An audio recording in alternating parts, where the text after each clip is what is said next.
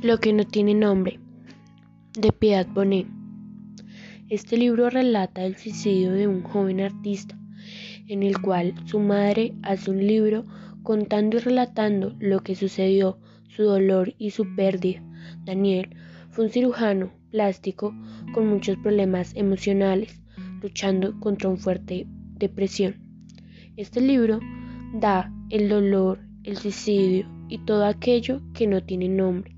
Aquí, en mi concepto, Piedad Bonet no encuentra cómo explicar su dolor y lo que siente hacia la pérdida, así que recurre a citar frases de más autores en su libro. La manera en la que ella lo relata, la pérdida de su hijo, me parece muy valiente. El uso de la poesía me parece muy bien utilizado, dándonos a conocer quién era Daniel, más allá de su enfermedad y de su salud mental deteriorada, su esquizofrenia compleja y todo aquello que pasaba, su entorno y todo lo que lo rodeaban.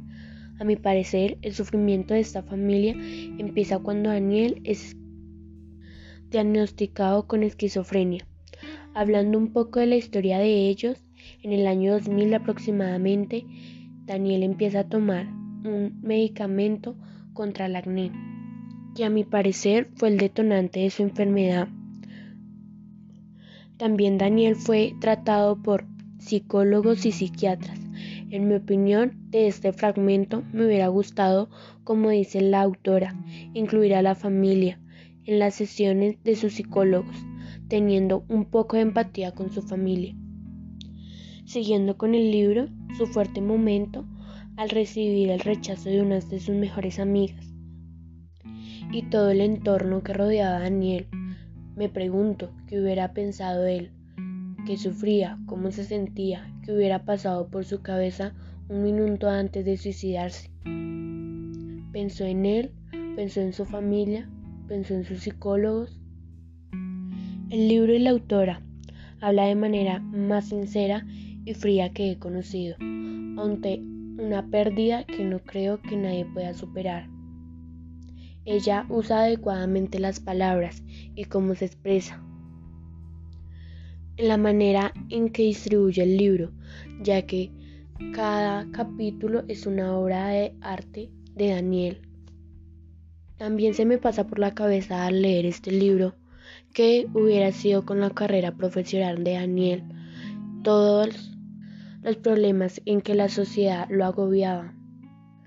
Una fuerte declaración y un fuerte dolor el que siente esta madre, pero hace y encuentra un refugio por medio de la literatura, ya que es lo único que conoce y entiende. En mi concepto es un libro que se debe doler ante una pérdida, ante un momento triste, pues ella indaga en lo más profundo de los lectores y crea el sentimiento de qué hubiera pasado con Daniel si no se hubiera suicidado. Ante esa extraña pregunta, me digo a mí misma cómo los problemas mentales no están idealizados en la sociedad.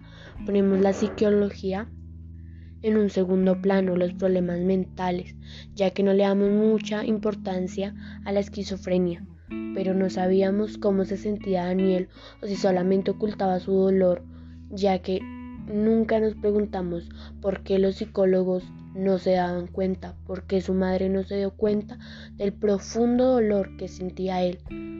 Esa es una duda que siempre nos quedará en su libro. Él fingía o sencillamente no le gustaba demostrarlo. Las noches que lloró, cómo se sentía y todo aquello que jamás pudo decirle a su madre. Es un muy buen libro, se lo recomiendo a cualquier persona. Y más a una madre que ha perdido a su hijo, ya que Piedad Bonet me parece que tuvo mucha valentía al hacer este libro, porque no toda madre puede relatarlo, y mucho menos con poesía.